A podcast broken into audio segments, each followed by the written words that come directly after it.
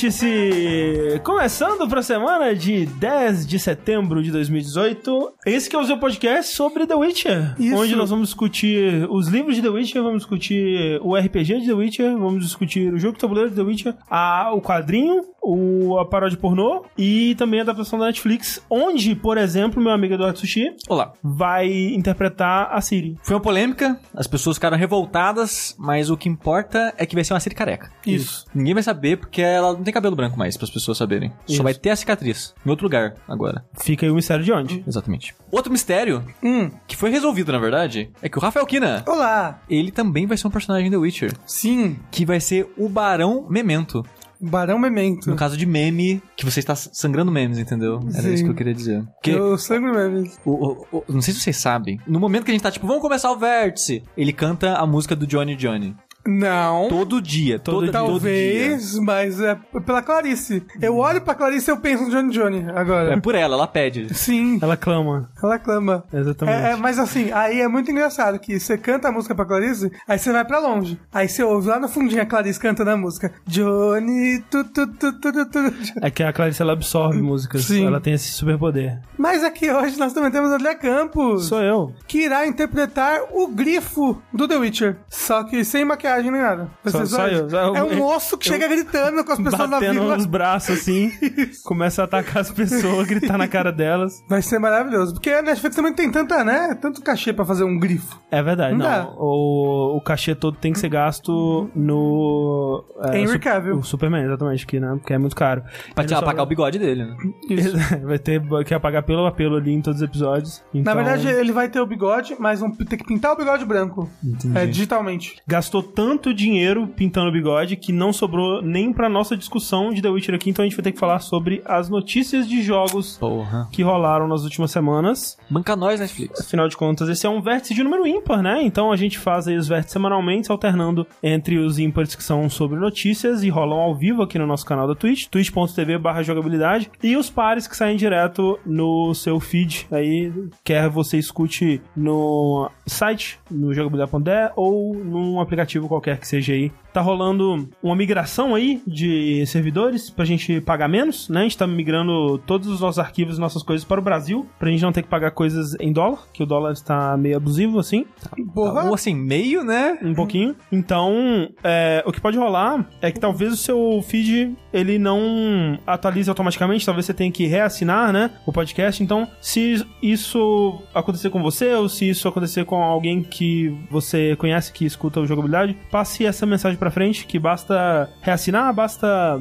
adicionar de novo o podcast do jogabilidade lá que dá aquela refrescada. Geralmente não tô precisando, eu achei que fosse dar mais problema, mas foi só um sustinho ali no começo, tá tudo certo por enquanto. A migração está indo de vento em popa, mas é dar um trabalhinho, viu? Falar pra E vocês. tem que resgatar uns episódios também, né, André? Sim, é porque ao longo da nossa vida nesse servidor que a gente tava, né, a gente tá nele mais ou menos desde 2014, assim, a gente começou postando podcast direto nesse servidor, daí a gente teve uma época que a gente postava metade nesse servidor e metade num outro servidor dedicado para podcast que a gente começou a pagar, aí depois passou tudo pra esse servidor dedicado, né, então tá tudo espalhado pela, pela internet, e aí eu passei anteontem renomeando os arquivos e juntando tudo no mesmo lugar e upando e tendo certeza que os links estão certos. Ainda tem muita coisa quebrada, mas tô no processo de resolver isso aí, vai ficar chuchu beleza. Lembrando que isso tudo aqui acontece graças a você que vai lá mês após mês no patreon.com barra jogabilidade ou no padrim.com.br barra jogabilidade, caso você também não queira pagar em dólar, porque, né? Assim, se você quiser dar ali 5 dólares pra gente por mês, já, né, garante nossas vidas pelo resto da eternidade, que afinal de contas isso vai ser, é, né, 6 milhões de reais. É, o Brasil tá num relacionamento abusivo com o dólar. A gente agradece qualquer tipo de contribuição. Um outro aviso sobre isso é que o Jogabilidade está chegando. Daqui a menos que um mês, na verdade, que vai ser sexta-feira, dia 12, que é feriado de Nossa Senhora de alguma coisa. É dia das crianças. Que dia das crianças? Dia 12 de outubro, é dia das crianças. Ah, é, então como eu disse, é dia das crianças. Que também é um feriado religioso, precisa ser feriado. No caso das crianças somos nós.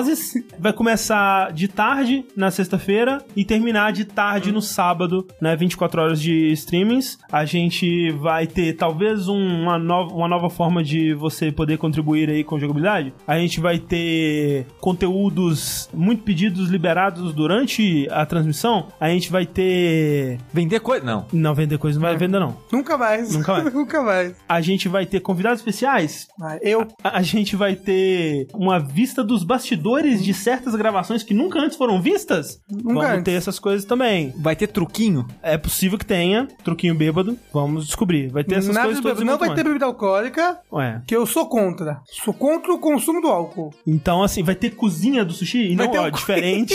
ó, é muito importante É esse. a letra final ali. É vai, isso que o povo quer, vai André. ter, vai ter o sushi cozinhando? Vai ter sushi cozinhando. Vai ter cozinha do sushi. Vai ter tudo isso e muito mais. Então, é, dia 12 de outubro, daqui a quase exatamente um mês, né? Um pouco menos de um mês, até o dia 13, nós contamos com você lá para celebrar mais um ano que a gente vive das suas custas, né? É, mamando na sua teta. Na sua teta que você está ouvindo, Adalberto. Ricardo. Quero mamar na teta de ninguém.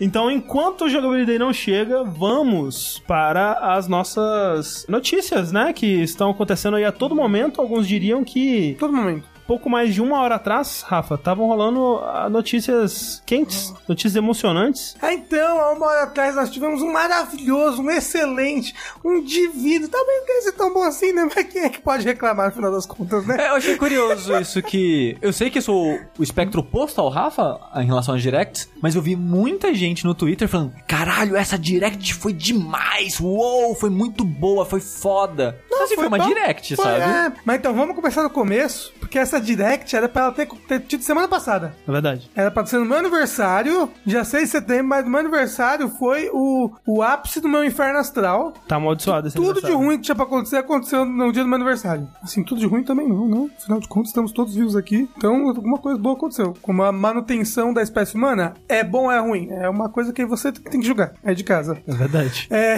mas aconteceu um terremoto e um maremoto e muitos, muitas motos no Japão. Nesse dia, deixando muitos feridos, mortos e desabrigados. E aí a Na, internet. re- na região de Hokkaido, né? Exato. Aí a internet pergunta: Ah, mas como é que isso impede um vídeo de tocar? Sérgio, eu falo de empatia, seu filho da puta. É, ainda Obrigado. mais no país deles, né? Tem funcionários que É. Familiares. são familiares. Então, tipo, era, era um momento em que eles não tinham que estar com os olhos voltados pra isso. Então, acho que foi certo deles adiarem. Eles adiaram bastante tempo, o que, Uhum. por um lado, foi bom pra eles terem tempo de se recuperar disso. Por um lado, foi ruim. Porque vazou muita coisa antes, né? Sim, é verdade. É verdade. É, não só vazou, como mu- muita coisa estava programada para ser para ser lançada no mesmo dia, como sites, né? De third parties e coisas assim. E aí, tipo, é, vazou, vazou, vazou. Mas depois de todo esse Paranauê, nós finalmente hoje tivemos uma Direct. Sim. A Direct chegada pra gente semana passada, que começou com. Isso sim foi bombástico. Olha, Foi legal, você eu não achei pode, legal. Não, não pode tirar isso da Nintendo. Foi Luigi's Mansion 3 pro Switch. Assim, seria mais legal colocar um outro personagem de Mario numa situação tão inusitada quanto quando eles colocaram o Luigi como, tipo, caralho, o Luigi numa mansão mal assombrada, que inusitado, né? Não seria legal se fosse, tipo, a Princesa Peach é, numa agência de seguros, sabe? Seria, porra, que da hora, sabe? Seria bem louco. O que, que a Princesa Peach vai fazer numa agência Mas, de seguros? mas Luigi's Mansion é uma franquia. Então, né? mas, mas porque começou com um jogo que foi super inusitado, entendeu? Todo jogo, toda franquia começa com um jogo. Mas isso que eu tô dizendo, seria legal se eles começassem uma outra franquia. Ah, mas você tá, você tá viajando com, com- sabe? Exato, é isso que eu tô dizendo. Seria, seria mais legal? Seria. Ó, pelo que eu tava microanalisando aí o trailer, parece que a mansão dessa vez, pelo menos só mostrou uma, né? Porque no, no Luigi's Mansion 2 tem várias mansões ah, diferentes. sim, sim, sim. E ele num esquema mais de missões, porque é portátil, blá blá blá blá blá. Que é diferente, né? No um você só fica solto na mansão e você vai abrindo e desbloqueando os várias partes. Aham. Esse daí parece que vai se passar num hotel mal assombrado. Ah, sim. Que tem a recepção, tem os quartos ali com os numerozinhos. Hotel é possivelmente maior que uma mansão Isso. e é um lugar só. E vai ter referência ao, ao Iluminado. Anota aí. É importante dizer que o Rafa e o Bruno assistiram aqui na Jogabilidade, né? Ao vivo. É, e a cores. ah, E a cores. Você e o Bruno Bruno ficaram falando de um redesign. O que que tava rolando? Ah, o negócio é que, na última Direct que teve da Nintendo, que foi a de Smash, é, sem ser a Direct dos indies, né? Teve. abriu com o trailer do Castlevania, certo? E no trailer do Castlevania tinha o Luigi. Hum. E ele tava com o design do Poltergust, que é esse aparelho aspirador de pó que ele usa pra sugar os fantasmas. Tava um design que nunca tinha aparecido em nenhum jogo Ah, tá. antes. E aí, tipo, o pessoal, opa, por que esse design novo? Como assim? Vai ser um design novo só pro Smash? Não deve ser. Deve ter um jogo novo vindo pra aí. E aí, quando ele apareceu ali entrando na, na, no- na, na mansão aí do Luigi's Mansion 3, ele tava com um design novo nas costas. Muito, então. muito espertinho esses eh, jogadores de Smash. Smash. Não. É. Leak. Leak. Licou também. Licou. O que mais que teve de bacana nessa, nessa Direct? Que vocês acharam, assim? Vocês não acharam nada bacana? Nem os todos os Final Fantasy do que, mundo? acho que o Luigi's Mansion foi o mais bacana que eu achei, que mais me deu vontade de jogar, assim.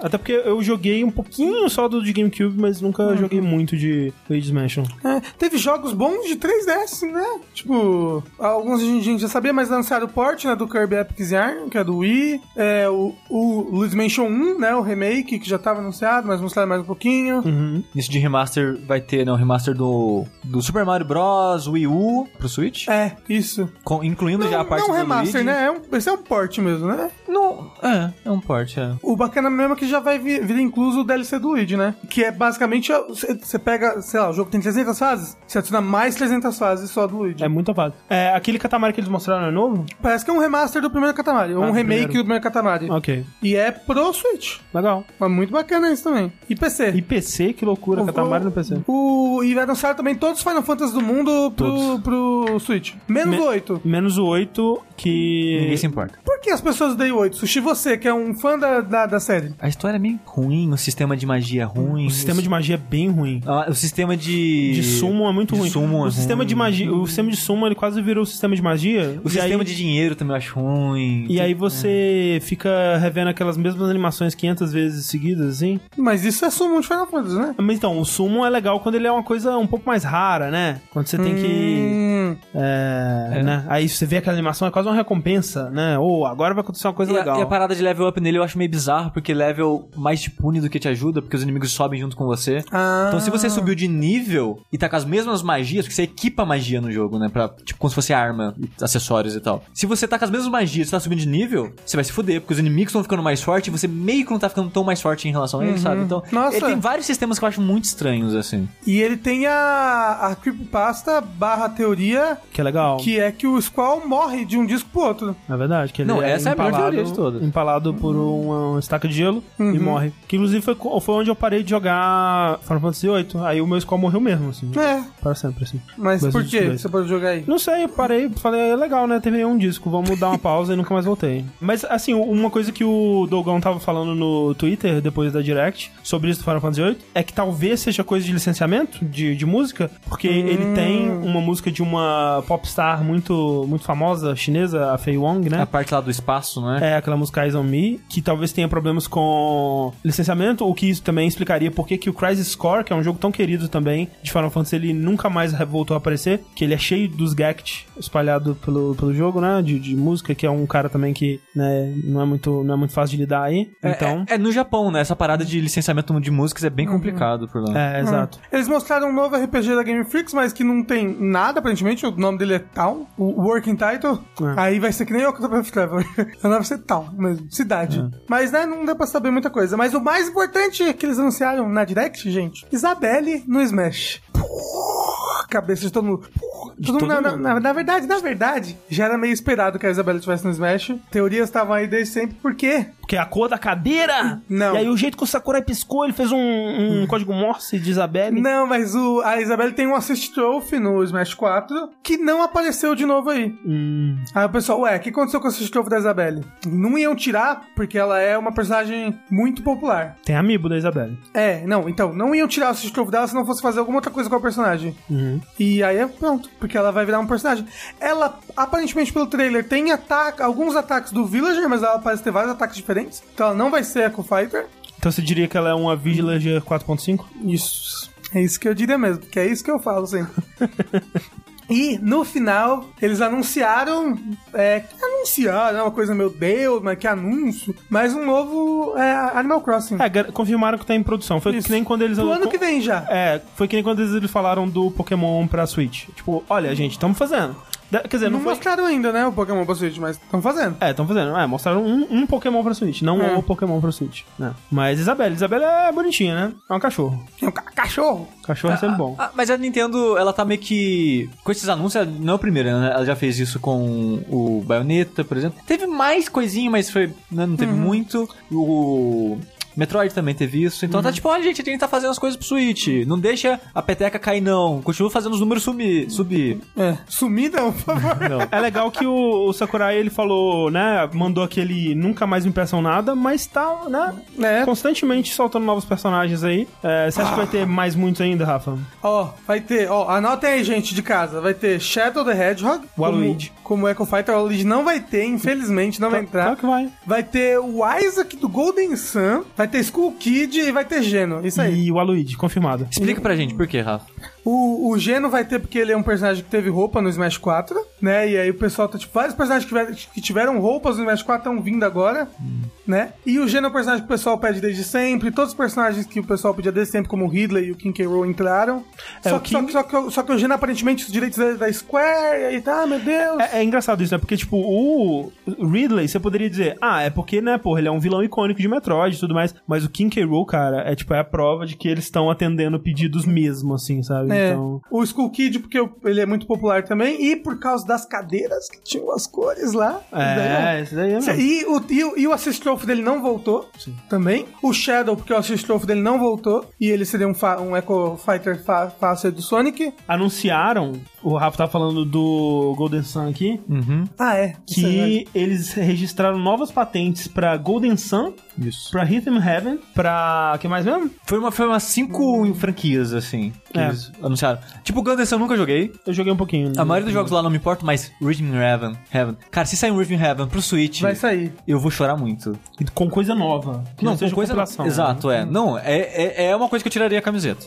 Ah, aí mas pra ó, vocês. por mim podiam lançar o Riven Heaven do Wii pro Switch, que ele é tão gostoso, Não, tão é bom demais. Mas, fa- não, assim, seria legal, mas, porra, um novo, imagina. É que eles legal. registraram com outro nome, né? Ó. Era Paradise, eu acho, não era? Eu não É. vi. Ó, as novas trademarks foram Wrecking Crew, Wrecking Crew, que é o Que- joguinho do NES, que a gente até falou no, é, que é, tem no o Dash. Mario, né? Isso, aham. Tem é, Riven Heaven, Mario Super Sluggers. Que é o de beisebol. Golden Sun, é. É isso aí. É, pra fechar esse bloco da Nintendo aqui, o Raul Félix mandou um e-mail que tem a ver com esse assunto.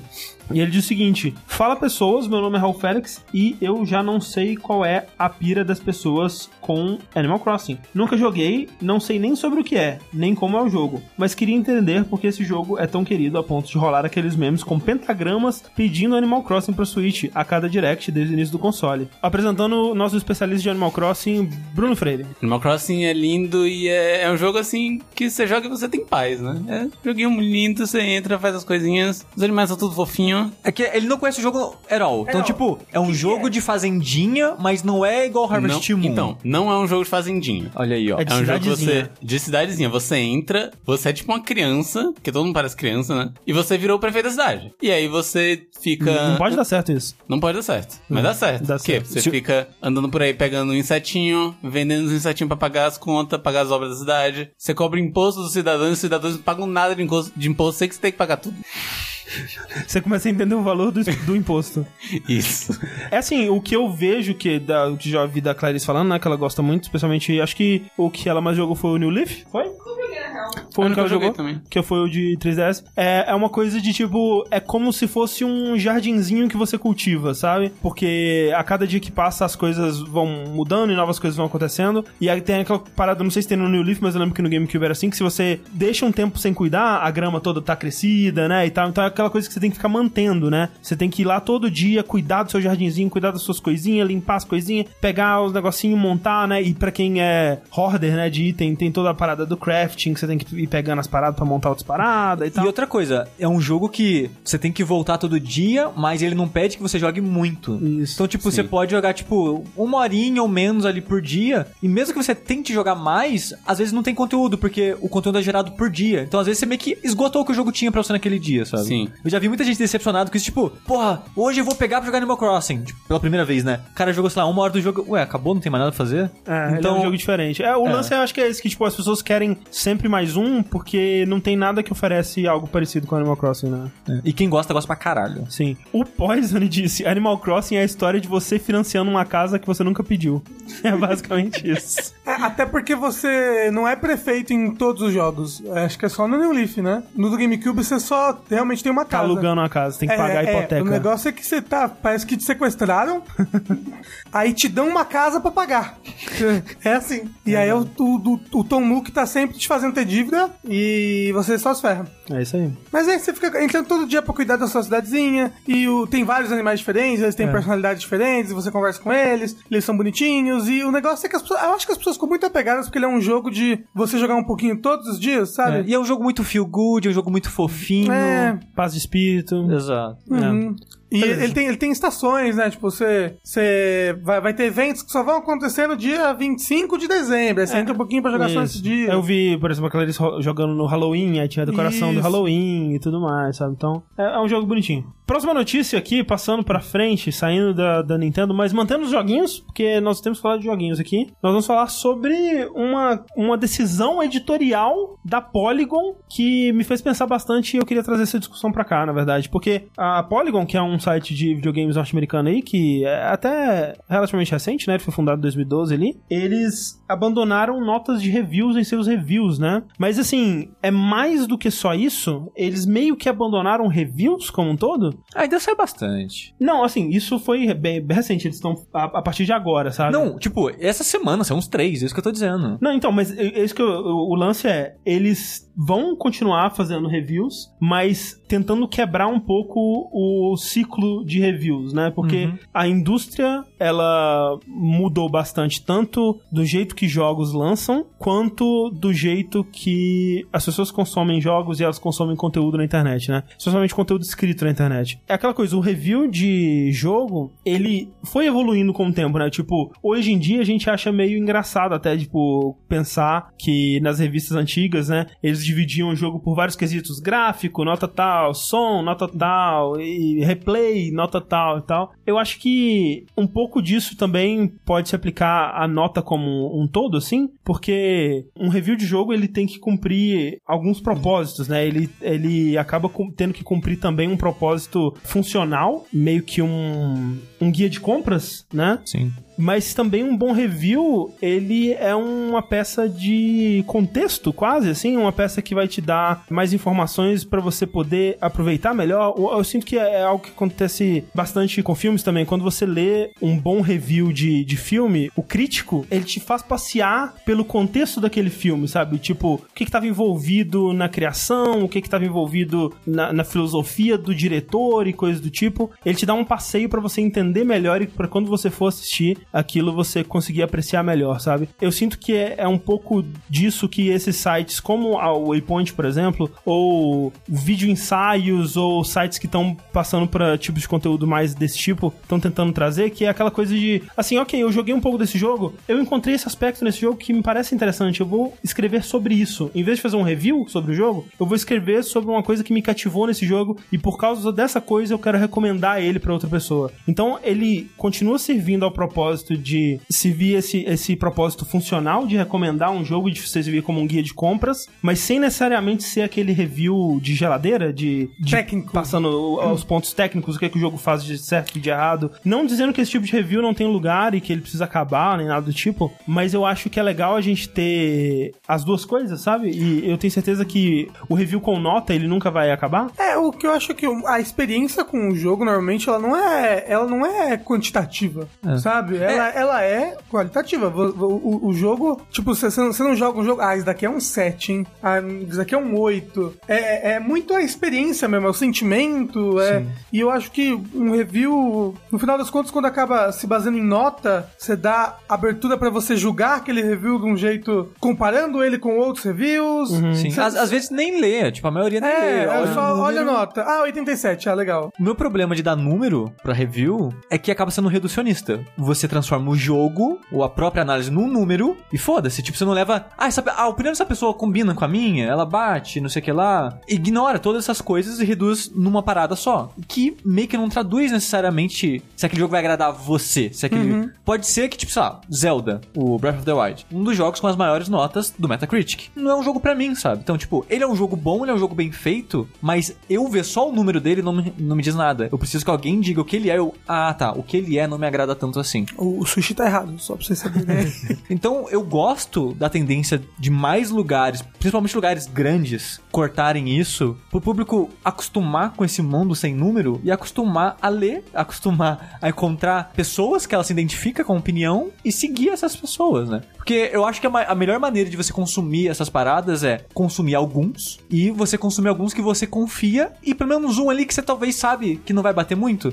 Tipo, eu já vi gente comentando pra gente, e eu não acho isso ruim, que tipo, ah, eu gosto da opinião do sushi porque ela é 100% sempre aquilo que eu não acho. Tipo, sempre que ele indica um jogo, eu nunca gosto. Sempre que ele fala que não gosta do jogo, eu gosto. E é importante você ter isso também, sabe? É tipo, uma pessoa que você entende a opinião dela, tipo, ah, não gostou? Tipo, ah, gostou? Sei que não vou gostar. E vice-versa. Outro aspecto que eu acho bom é que o André tava falando de quando você para de ter número, você para dessa necessidade do review que a gente tem hoje em dia, que o review ele nasceu meio como um reflexo de tecnologia, né? Tipo, Isso. ah, vou fazer um review de uma geladeira, de um fogão, de um aparelho de som e o que seja. E os jogos, como eram aparatos tecnológicos, né? Começou tendo review nessa mesma pegada. É, Tanto bem mais assim do que como realmente crítica literária ou crítica de cinema. Exato. né? Eu ia falar isso agora. A palavra, né? Tipo, É. quando você vai ver. Você não vê um review de um filme, você vê a crítica de um filme. Você não vê um review de um livro, você vê a crítica de um livro. assim, hoje em dia, as pessoas dão review pra tudo. É, mas. Assim, Pra livro, pra filme. Mas transformaram retrógrado, no caso. É. Mas eles mudaram isso depois. E o jogo ainda tá engatinhando nessa Ah. parada de. Ah, vamos fazer uma crítica de um jogo, que é mais isso que o André tava falando, de falar um aspecto, falar o contexto do, do jogo e o que tava em volta dele e tal. Eu acho que tirar a nota é um, é um passo em direção do futuro com mais, de, com É, mais isso. E o que eles propõem colocar no lugar, que eu achei muito interessante, é justamente essa parada de você criar, você trazer um aspecto que seja interessante do jogo, né? Pra você compartilhar aquilo, pra você falar sobre aquilo e recomendar ou não com base naquilo. Eles sabem, por exemplo, que algumas pessoas não querem ler o texto e querem só olhar e ver se aquele reviewer, aquele crítico, aquele jornalista tá recomendando ou não aquilo. Então eles colocaram uma ferramenta onde eles vão dar pros jogos que chamaram a atenção deles em algum aspecto se eles recomendam aquilo ou não, né? Um selo de recomendado ou não. E isso pode não ter a ver com a qualidade técnica do jogo. Pode ser um jogo quebrado, pode ser um jogo mal feito, mal escrito, tudo mais, que ele tem alguma coisa que seja interessante, que, porra, você precisa ver esse jogo. Apesar disso tudo, esse jogo vale a pena ser jogado por causa disso, sabe? Algo que seria impossível dentro desse contexto da nota. Que nem, por exemplo, quando você olha pra Deadly Premonition, por exemplo, ele não é um jogo que, do quesito técnico, ele tem condições de receber uma nota alta, sabe? Ele é um jogo quebrado, ele é um jogo feio, sabe? Pouco polido, a jogabilidade dele é horrível, mas ele tem alguma coisa ali, cara. Ele tem um coração ali que pede pra ser analisado, pede pra ser explorado, e é difícil você falar sobre isso num contexto de nota. É, é por isso que é, é um jogo que de, de uns lados ele tava recebendo nota 2 e de outros ele tava recebendo nota 10. Eu não acho que ele tem. Ele é um jogo nota 10, sabe? Se você for levar em consideração isso, mas tem que ter um meio termo onde você consiga falar bem desse aspecto sem, sem negar que esse outro aspecto existe, que ele é ruim nesse aspecto também. Então, eu, eu gosto dessa abordagem. Eu gosto de sair desse sentimento de uma fábrica de reviews, sabe? Quase de uma linha de montagem, onde os jogos vão chegando e você vai vivendo dos lançamentos, né? Às vezes você quer falar mais sobre um jogo que há três anos anos atrás ele era uma coisa e hoje em dia é outra, né? Mas porque o seu trabalho como jornalista é fazer review dos lançamentos, você só tá ali, ó, na linha de montagem dos lançamentos e tal, enquanto que tem um jogo que seria muito mais relevante, muito mais interessante e ele não pode ser abordado porque simplesmente ele não saiu em 2018. O jeito que os jogos mudaram, né? Os, jo- os jogos eles não têm mais, muitos jogos eles não têm mais data de lançamento, né? Eles têm várias datas de lançamento e eles vão mudando e eles vão melhorando, né? Ou, não, não necessariamente melhorando, mas realmente mudando ao longo dos anos. Tem jogos que começam como uma coisa e dali a 3, 4 anos são outra coisa completamente diferente. Fortnite. Até o Rainbow Six. Sim. O Siege. Eu quero ver o review de um jogo, sabe, de um Rainbow Six Siege no momento que ele lança, pra ter o contexto daquela época, mas eu também quero ver o review três anos depois, pra ver como que ele mudou e como que ele é percebido três anos depois. Essas duas coisas, elas têm seu valor histórico, né? Elas não precisam ser uma coisa só, não precisa substituir um review pelo outro, como alguns sites fazem. Vocês colocariam um jogo lançado em outro ano numa lista de melhores do ano? Não, aí não faz sentido, né? É, numa lista de melhores do ano tem que ser os jogos melhores do ano. Mas eu acho que o que ele dizer é, tipo, saiu em Early Access e depois lançou o jogo. Ele entra na lista como melhor do ano sendo Early Access ou espera ele sair pra colocar ele na É, lista? aí, aí já é outra coisa. Mas assim, o que eu acho que rolaria nisso aí seria fazer uma lista dos melhores jogos que eu joguei nesse ano, né? Aí... Mas contextualizar a lista com isso. Exato, aí tem que ser, né? Mas e, é- e é também é, válido desse jeito. Uma- e, e é curioso porque isso tá acontecendo com a Polygon agora e o Giant Bomb tá fazendo uma coisa diferente com reviews também, né? Que eles aos poucos eles foram abandonando reviews tradicionais, onde né, eles davam nota de 1 a 5 estrelas e escreviam um texto. Os textos do Giant Bomb eram sempre muito bons, assim, eu gostava muito de ler eles, mas eles foram parando com o tempo porque não tava dando muito resultado mais, né? Não tava sendo muito procurado de acordo com né, as, as tendências aí do que, de como as pessoas estão consumindo conteúdo na internet. E aí, o que eles fizeram, eles lançaram o, prim- o primeiro com o Spider-Man, né? Um novo modelo de review, que é basicamente um podcast onde eles entrevistam a pessoa que jogou o jogo, sabe? Fica, tipo, o Jeff e o Brad entrevistando o Ben sobre o Spider-Man. E o Ben vai falando o que ele acha e os outros dois vão perguntando, mas isso e esse aspecto, o que você achou? E esse outro aspecto, o que você achou? E ali no final sai um review, sabe? Não é a única resposta, mas foi a resposta que o Giant Bomb encontrou dentro do tipo de conteúdo que ele faz, eu achei fascinante isso. Tá prestes a rolar no Japão a Tokyo Game Show, né? Ela vai rolar, acho que nesse final de semana, ou não, no final de semana que vem. Vamos ver assim, perto do dia 20 e tantos e tal, alguma coisa assim. Mas já começou a rolar lá no Japão anúncios, né? Trailers Exato. de coisas que vão estar jogáveis lá, ou que eles vão mostrar mais coisas durante a Tokyo Game Show. Então, tivemos vários anúncios, várias novidades vindo diretamente do Japão. Uma que eu queria dar um certo destaque aqui, que eu acho interessante, pela fusão que tá rolando, que o Kotaro Uchikoshi e o Kazutaka Kodaka, que todo mundo sabe quem são essas duas pessoas maravilhosas, eles estão abrindo um novo estúdio de jogos chamado Tokyo Games. É. T, dois espaços, tipo de two, Ah. Kyo. Tokyo Games. É, esses dois caras, caso aí você seja o 1% que não sabe, afinal de contas, de quem eu tô falando, Eu não sei. eles são os diretores e respectivos produtores das séries Zero Escape e Danganronpa, né?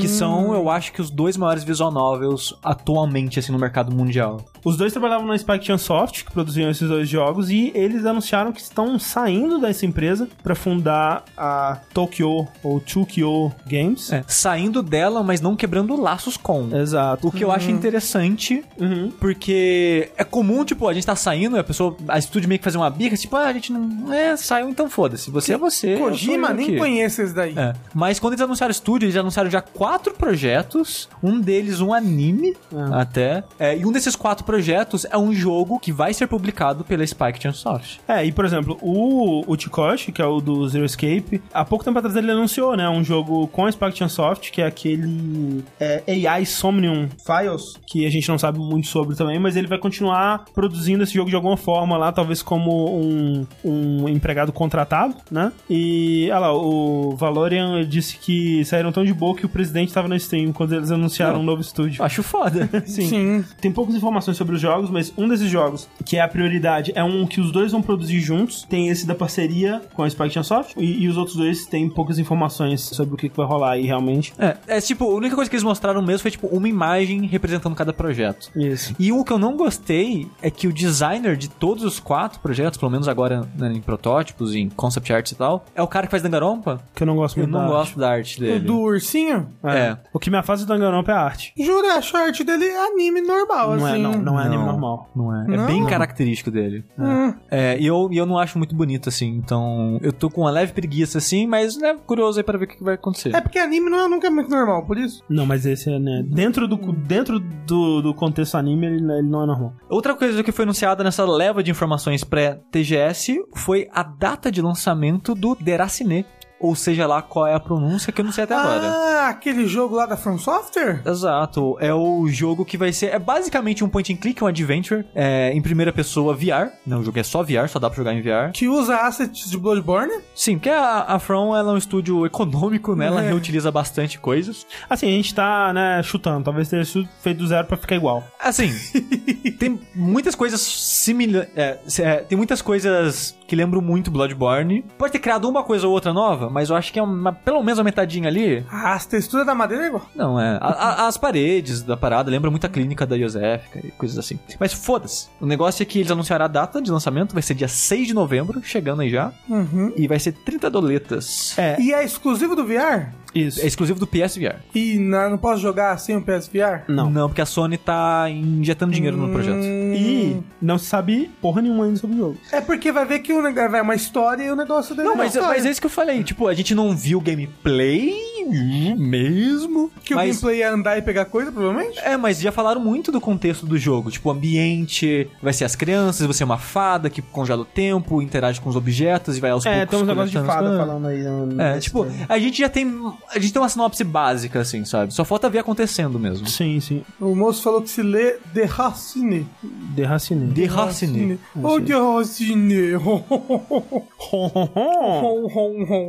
Também mostrado aí durante essa leva de anúncios, tá o trailer do Project Awakening, que é um jogo que ele já estava sendo falado antes, Há um bom tempo há um tempo, já. mas agora ele parece bem, assim, não vou dizer próximo de sair, mas porra, tem áudio em inglês, né? Sim. Você vê assim, porra, é, tem, tem alguma coisa aí que tem uma cara de jogo. É. Eu tô curioso porque esse jogo tá sendo desenvolvido pela Cygames, que é famosa por dois projetos que são jogos de celular. São muito grandes, Isso. mas né, são primariamente jogos de celular. Que é o Grand Blue Fantasy, Isso. que tipo, já tem anime, É. a Platinum tá fazendo um jogo desse, de- dessa IP e tal. E o outro que é o Shadowverse, que é um jogo de cartas a la Hearthstone, que faz muito sucesso também. Esse estúdio tem vários e vários projetos, se eu não me engano, todos de celular. Esse vai ser o primeiro projeto deles em console, deles mesmo, né? Porque a Platinum tá fazendo já há um tempo, né, o Grand Blue, Gran- Grand Blue, só que, né, em parceria. E eu tô curioso, tipo, como que esse estúdio, que já faz bastante dinheiro, é grande no mercado mobile, o que, que ele vai trazer, o que, que ele vai fazer pra um jogo de console tradicional, sabe? Sim. É, a gente não sabe pelo trailer, né? é, não tem muita cara de gameplay, né? Tá, acho que tá bonito demais pra ser gameplay. Sim. E em nenhum momento eles falam que é, nem nada. Mas tem algumas coisas que dá pra você ver, assim, conceitualmente que parecem interessantes, assim. Eu acho que o que eles focam bastante no que eles mostram no vídeo é uma movimentação muito realística do monstro, especificamente. Não, Parece essa- até Monster Hunter. não, esse trailer me lembrou, sabe o quê? Deep Down.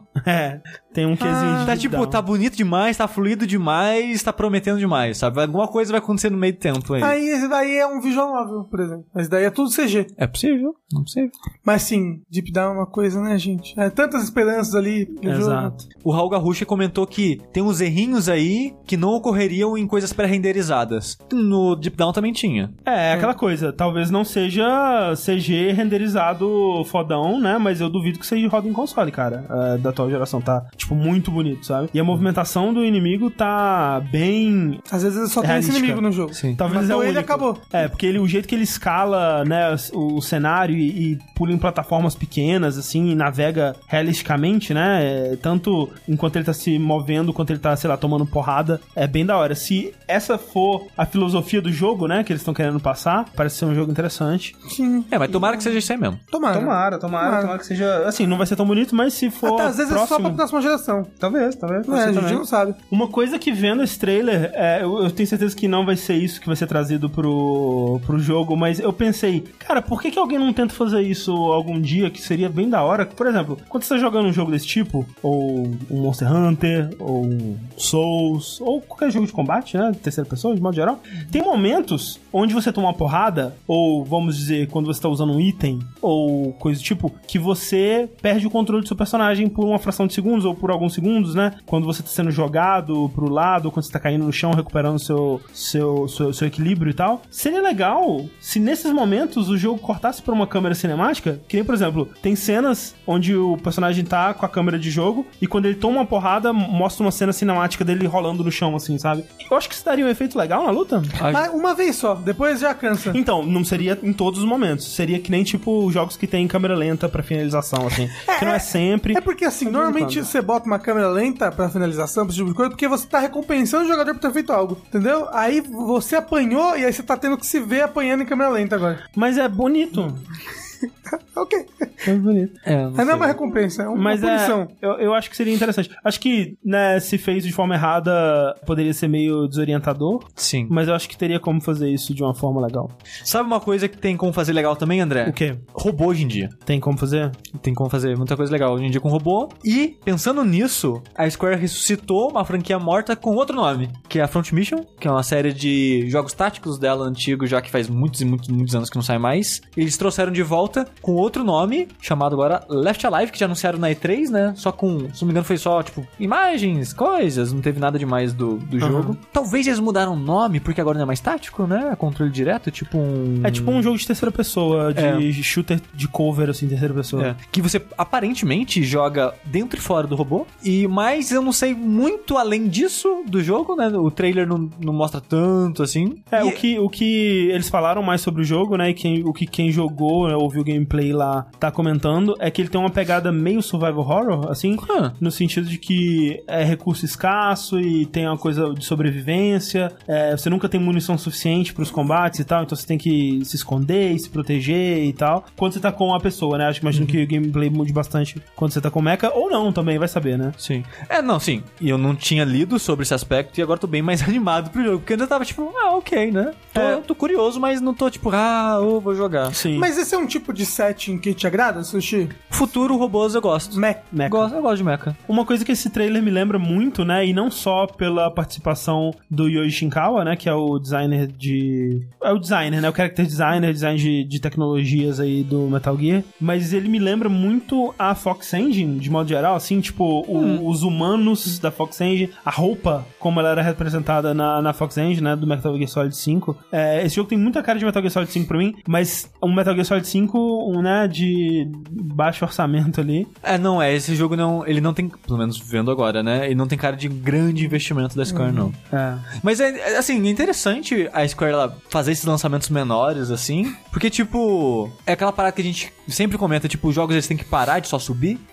Porque tá ficando impossível. E quanto mais impossível fica, mais eles vão focar no certo. Então, mesmo que façam um jogo em escala menor, arriscar, sabe? Fazer um jogos diferentes, mesmo que seja revivendo é, séries que as pessoas vão reconhecer e tal. É, e um desses riscos, saindo um pouco da pauta, é aquele Silent. Hill. Qual que é mesmo? Esqueci o nome. Silent Guy? Como é que é mesmo? Esqueci o nome. Ah, The Quiet Man. The Quiet Man, Ah. Silent Guy. Aí! Silent Guy, Você viu? Man. Você viu coisas desse jogo? Eu vi, eu vi. Não. Cara, ele parece, sim, bem ruim, Mas eu quero muito jogar. mas é um jogo muito Ó, estranho. É um e- jogo do que a gente tava falando. A nota, talvez não recomende, mas eu quero jogar. Sim. Acho que eu recomendo. Eu recomendo sem jogar, sem ter visto muito, eu recomendo The Quiet Não, Man. sério, procurem gameplay desse jogo. Eu acho que a IGN, eu não lembro qual lugar, já tem tipo uns 20 minutos. A- como o cara é surdo, as cutscenes não tem áudio. E é bizarro, porque o seu cara, ele lê lábios. Ele entende o que estão falando com ele. Mas não tem legenda pra gente, então a gente sabe menos que o protagonista. E. E o combate, velho, o combate. É, assim, isso de não ter áudio em algumas, né? Porque tem algumas que tem áudio já também. Nossa, todos que eu vi tava sem áudio. Eu acho que aquela, por exemplo, quando aquela que passou na E3, né? Que ele tá com um saquinho de comida, aqueles caras tão falando. Tipo, eles É. falam e tal. Então, por quê? Eu não sei. Olha É. que é tipo GIF, que você ouviu o áudio às vezes. É, só. É possível. Mas, voltando pra pauta, tem mais um jogo aí, André. Tem mais um jogo. Tem mais alguns jogos, na verdade, né? Porque você, quando você olha para a SNK, você vê apenas uma carcaça do que um dia foi ali uma grande empresa É a Atari do Japão. é, a- na vanguarda ali do- dos jogos de pixel art, né? Que na época não era pixel art, era só jogo. Na van- vanguarda só- dos arcades. Era só arte. É, na vanguarda ali do- dos arcades, dos jogos de luta, dos joguinhos de fliperama. E hoje em dia, né, é uma empresa que faz um jogo feio, faz um coffee feio, faz um jogo de Terry feminino feio. Ai, Fa- não. Mas o nossa. KOF as pessoas gostaram do Não, KOF. então, ele é- não, eu gostei, inclusive. Ele é um jogo muito bom, mas feio, né? Você jogou ele?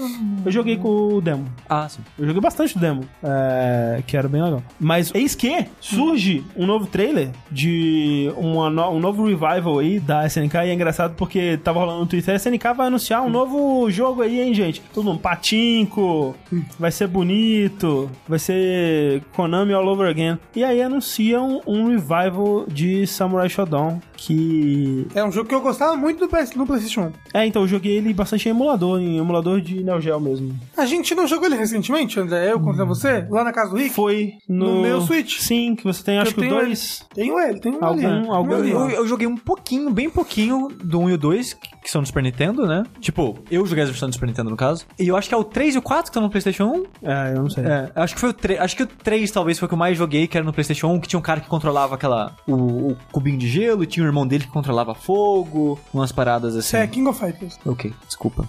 Mas eu gostava do, do Samurai Spirits, eu achava bem legal. É, Samurai Samurai Spirits. Spirits? É, Samurai É. Spirits é o nome japonês É, da sim, sim. série. E Samurai Samurai, Shodown. Shodown é o nome Hum. americano. Showdown, que inclusive é porque de Shogun com Showdown. Aí funda os dois e vira Showdown. Olha aí. É. Achei que era uma palavra que eu não conhecia. Não. Sempre achei isso. Pois é. É, eu achei que eles escre- escreveram showdown errado, mas não. O curioso desse trailer, a primeira coisa que chama atenção é que tá bonito. O que a gente não esperaria, eu acho.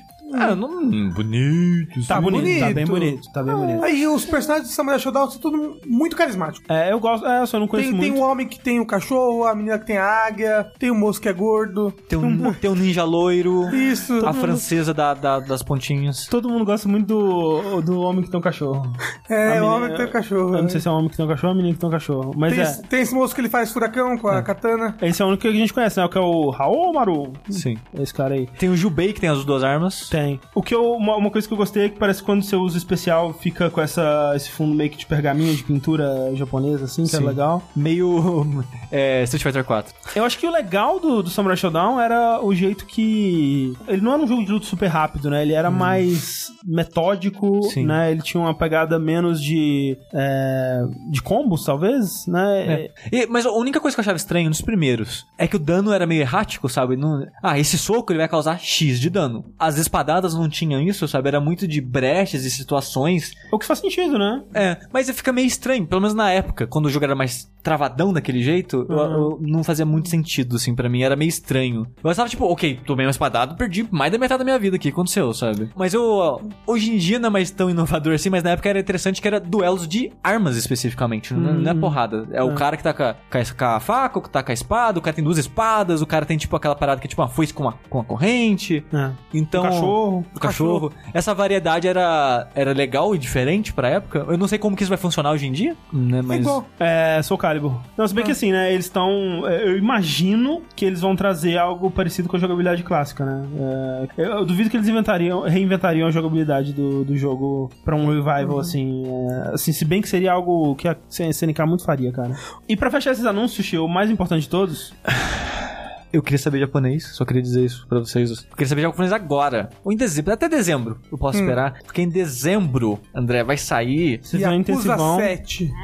Aqui no ocidente, por enquanto, não tem nome. Eles estão com o nome temporário de Project Judge. Projeto Juiz. Projeto Juiz. E no Japão vai chamar Judge Eyes. O olho do juiz. O zóio, do o juiz. zóio do juiz com subtítulo de. Como é que é mesmo? É o- É, o Testamento do Shinigami. O testamento da, da, da Senhora Morte. Da do- Senhora Morte. Do Deus da Morte. Ele é o seguinte: ele acusa com o advogado, basicamente. Velho, mas olha só. Ah. Precisa de mais alguma coisa? Não precisa de mais nada. E acusa com advogado. E não é com, é sobre Isso. advogado. Mas não é só um advogado qualquer, é um advogado que antes de virar advogado era tipo bad boy arruaceiro porradeiro, que nem todo virou advogado. advogado, deixou de ser advogado, virou detetive particular. Então é um cara que é tudo. Ele é dá porrada, ele é detetive e ele tem o pininho de advogado pra dar carteirada nas pessoas. É, é maravilhoso. Maravilhoso. Maravilhoso. Pininho, ele passou na OAB? Passou, tem Passou. aquele pininho da OAB. É, é- é que no Japão tem tipo um- uma paradinha que você coloca na lapela da, do, do paletó, dizendo, sou advogado, tem tipo um Ah, é. selinho. Ah, E ele carrega essa parada, tipo, até no demo, né? No, que já tem um demo no Japão. No final ele tá seguindo a vida dele de detetive, né? E ele desce o cacete no cara, porque o cara fugiu dele, tenta lutar com ele e fala, beleza, então, bora aí. E ele luta com um Kung Fu maravilhoso, ele pula na parede, pega... O combate dele é muito mais interessante do que criou. advogados costumam fazer isso. Costuma mesmo. É, mu- muita habilidade. E o cara fala, vou te processar, otário, meu nariz tá sangrando, você quebrou meu nariz. Ele, quebrei porra nenhuma, não é só sangue essa porra. Ele, é, você vai ver só, vou, deixa o advogado decidir isso. Advogado, meu irmão? Aí tira o selinho assim, ó, eu sou advogado, seu bosta, não vai processar porra nenhuma, não. Enfia o selinho no olho dele, assim, pá. Porque saiu, né, Sushi? Saiu uma demo pro. eh, que tá, né? Demo, obviamente, de graça, mas na PSN japonesa. Exato, todo em Totalmente japonês. Mas você tem duas maneiras de assistir essa demo entendendo o que aconteceu. O Tengu jogou traduzindo no tweet dele, eu posso deixar na descrição do podcast quando sair a versão editada. E saiu um vídeo do Tim Rogers. Sim. Que não mostra ele jogando do começo ao fim, mas ele descreve o que acontece no demo e dá a opinião dele, que é um ótimo vídeo, como sempre, do Tim Rogers. Exato. Uma coisa que eu achei interessante é que no Japão, eu não sabia desse- disso, mas vendo as pessoas falando, parece que 99% dos casos que vai pra julgamento no Japão, o cara é acusado. É. São poucos, muito poucos os- as situações em que o cara sai ileso. Então, advogado não é uma profissão muito nobre, digamos assim, porque é muito difícil você ter sucesso. É, o, o Phoenix Wright, ele é muito sobre isso aí. Então, o seu cara no começo do jogo, quando ele é advogado, ele é um advogado de certo sucesso porque ele conseguiu salvar uma pessoa. E é um escritório que você olha assim, o cara não é rico, sabe? É um escritório que é todo mundo numa salinha só apertado ali junto. Então, tipo, mostrando que, a diferente daqui, escritórios de advocacia lá não são, tipo, ó, obviamente deve, deve ter, mas de modo geral não são nada desse tipo. O que eu acho interessante É. é esse contexto cultural o jogo apresentar. Vale dizer também que, assim como no Yakuza 6, eles conseguiram trazer a presença ilustre ali do Beat Takeshi, né? O Takeshi Kitano, como um ator famoso ali pra fazer um personagem. Nesse, o protagonista é um ator mega famoso, né? Um ator personalidade do entretenimento japonês, que é o Takuya Kimura, que é o, a- além de ator e, e, é, personalidade do entretenimento aí, ele é o frontman da SMAP, né? Que é uma banda... Era, eu acho que acabou. É, sim, é uma banda antiga, uma boy band É. antiga eu, do Japão. é, eu acho que é a primeira boy band japonesa. Olha aí, que é que loucura. muito louco. A primeira, caramba. É, não, É. o cara já tem 40 e poucos anos hoje em dia. Ah, O personagem dele também na história tem isso, de uns 40 anos. O que eu acho muito legal, de novo, que a série Yakuza coloca protagonistas mais velhos, em vez de você colocar o jovenzinho de 16 anos que vai salvar o mundo, sabe? porque ele já é advogado. Exatamente. demora muito pra se formar. é verdade. É, e uma coisa curiosa, o jogo, provavelmente por dificuldade de, de desenvolvimento, preço, assets e tal, mas eu não acho ruim. Ele se passa no universo de Yakuza, o jogo se passa em Kamurocho, Ah, sempre. em 2018, porque assim, pra quem não sabe, os jogos Yakuza são quase anuais e os jogos sempre se passam em dezembro do ano que eles saem. Pra ser tipo, ó, tá saindo. tá- se- essa história tá acontecendo agora enquanto você joga o jogo, basicamente, sabe? É, então o jogo ele vai sair é, dezembro de 2018 no Japão, o jogo se passa em dezembro de 2018, então vai ser uma Kamurocho um pouquinho mais atualizada do que a do Yakuza 6, que é de 2016, mas é basicamente a mesma. Mas é o mesmo escritor? Sim, é o mesmo É produtor. a mesma mesmo tudo, equipe, é, mesma o, equipe. é, o diretor Que é o é, Nagoshi. é o Nagoshi. Ele não dirigiu todos os Yakuza, ele dirigiu acho que o 5-1 só, mas ele que tá dirigindo esse, ele falou que é um projeto que eles estão... Tá em desenvolvimento já desde pré-produção e tal há muitos e muitos anos, que eles estão querendo fazer esse jogo há muito tempo. Uhum. E eu imagino que, tipo, o Yakuza 6 meio que foi, tipo, vamos parar de fazer essa porra e vamos pra outros jogos, mesmo que seja no mesmo universo e tal. eu acho ótimo, cara. Assim, e essa coisa de repetir a cidade, eu vi muita gente falando, ah, porque eles anunciaram antes de soltar o trailer, falar, ah, o- a equipe do Yakuza tá trabalhando numa nova IP, né, e tal. E aí o pessoal, ah, bom, nova IP não é, né, gente, que tá passando ali no mesmo universo. Mas, cara, eu acho que é muito inteligente, sabe? Porque, tipo, quando você para pensar, o trabalho que dá pra criar, por exemplo, o mundo de GTA V, tipo, você pensar que aquilo só vai ser usado pra um jogo, é burro, cara. O que vocês estão fazendo, velho? Aproveita essa porra dessa cidade, fala uns 10 jogos nessa caralha. Assim, mas é que GTA V não precisa, né? Tá vendendo até agora, o mesmo sim. jogo. Tudo bem, mas vamos dizer. O Homem-Aranha. É, que o fizeram ali Manhattan inteiro, tá maravilhoso. que Podiam eles vão fazer mais dois? uns cinco jogos do Avengers ali. É, mas, tipo, Só naquela cidade. eu espero que pro 2 eles mantenham o que eles fizeram aqui e coloquem mais distritos de Nova York, né? Mais Ah, ilhas ali, não, sabe? não, ou talvez eles, o 2 No se passe máximo. em Paris. Por favor, não. Por favor, não. Eu Não, acho que Homem-Aranha pode- tem que ser Nova York. No Homem-Aranha... Não, mas é porque o novo filme do Homem-Aranha vai se passar Mano, não na tem, Europa. Ou esses jogos do Homem-Aranha não tem relação com o filme. Mas vai que eles pegam uma vibe aí. Eu dou pé, eu dou trip com o Homem-Aranha. Mas o que eu quero dizer com isso é que é, é que nem, por exemplo, Sushi, você vai entender essa referência que eu vou dizer aqui agora. Hermes Renato. Todos os vídeos do Hermes Renato eram gravados nas mesmas ruazinhas ali da, perto da MTV onde eles trabalhavam. Sim. Todos os vídeos dele, mesmo cenário, cara. Porque era o cenário que eles tinham, velho. Eles não vão criar um novo set só pra gravar o vídeo se eles têm um acesso a um cenário tão bonito, né? Mesma coisa do, do Yakuza 6. Yakuza 6 é o Hermes Renato do, do Japão, dos jogos. É verdade. Que tá trazendo aí agora o Dia de Ice Mas eu acho. mesmo cenário. Mas eu acho foda porque, tipo, é no mesmo mundo, mas o peso, o drama, a maneira que o jogo se Então, é encara outro jogo, é né? completamente Sim. diferente. Que, tipo, Ou não, vai que você vai jogar e de repente você descobre que ele é um Yakuza também. Que ele é advogado. Advogado não é um ser muito. É completamente, Confiável. é completamente diferente. Tipo, o, assistindo o Tengu jogando, ele até comenta: Nossa, as cores aqui estão um pouco mais apagadas que no Yakuza de modo geral. Uhum. Ele tá um pouco mais sério, entre aspas, sabe? Tipo, as cores estão diferentes, tá menos exagerado. É, a HUD, a interface, tudo tem uma, uma pegada mais. um pouco mais extravagante, um pouco mais tecnológica. Tipo, o mapa acho feio, aquele, sei lá, amarelo com branco, será que porra que é aquela? Eu achei muito feio. Mas eu, eu acho interessante esse viés novo que eles estão tentando colocar no mundo que a gente já conhece. Eu já tô animado pra caralho esse jogo. Você acha que vai ter algum crossoverzinho? Algum personagem de Yakuza que vai aparecer ali no Ah, meio? eu Mas acho seria que legal, seria legal. Eu imagino que pelo menos passando de canto assim, o Kiryu assim. Você vai ter que defender o Kiryu num caso, por Ah, exemplo. Não vai. Foi acusado. É assim, é, é, é que. E acusado. É, que, é bom. Mas, eu- mas eu acho que é o- aparecer no fundo ou ser citado, acho que é, acontece sim. O Majima saindo de um bueiro, assim. Rapidinho. Uou! Acabou. Só É, isso. mas eu tô muito animado pra esse jogo. É, tem umas pessoas no chat perguntando por que, que o trailer do jogo, as paradas, tá em inglês? Porque já anunciaram que vai sair pro ocidente o ano que vem, sem data específica. O que já é muito legal, cara, Pra pra, um caralho. jogo Ai, dessa, eu- dessa equipe. Nem precisa aprender japonês. Mas que eu Sushi, quero jogar aguentar. agora. Tem que aguentar, Sushi. Tem Porra. que resistir. É. Isso. Ele não pode escapar do seu passado, Sushi. Isso. Ó, tenho certeza que quando o Sushi jogar, ele vai ficar três vértices falando desse Já, jogo. ó, já confesso que já assisti a série que tá servindo de inspiração. Hero. Hero. Achei ruim. Não vou assistir mais, mas ainda tô muito animado pro jogo. Mas uma coisa que o Tim Rogers apontou que eu achei interessante é que no Hero ele é um advogado promotor Sim. que é Ele- cool, desleixado e tal. E nesse é o contrário, né? É um advogado de defesa que é certinho, né? Então tem essa, essa brincadeira. E é o mesmo ator que faz né, um personagem muito parecido, só que fazendo essa, essa brincadeira aí. Legal. É, Judge Eyes Ainda sem título pro Ocidente? Sem título. vai ser Juiz da Morte. Vai ser juiz e acusa, tenho certeza. Ah, essa com porra. certeza. E acusa, dois pontos, Judge. Judge. É, tipo isso, os caras não conseguem.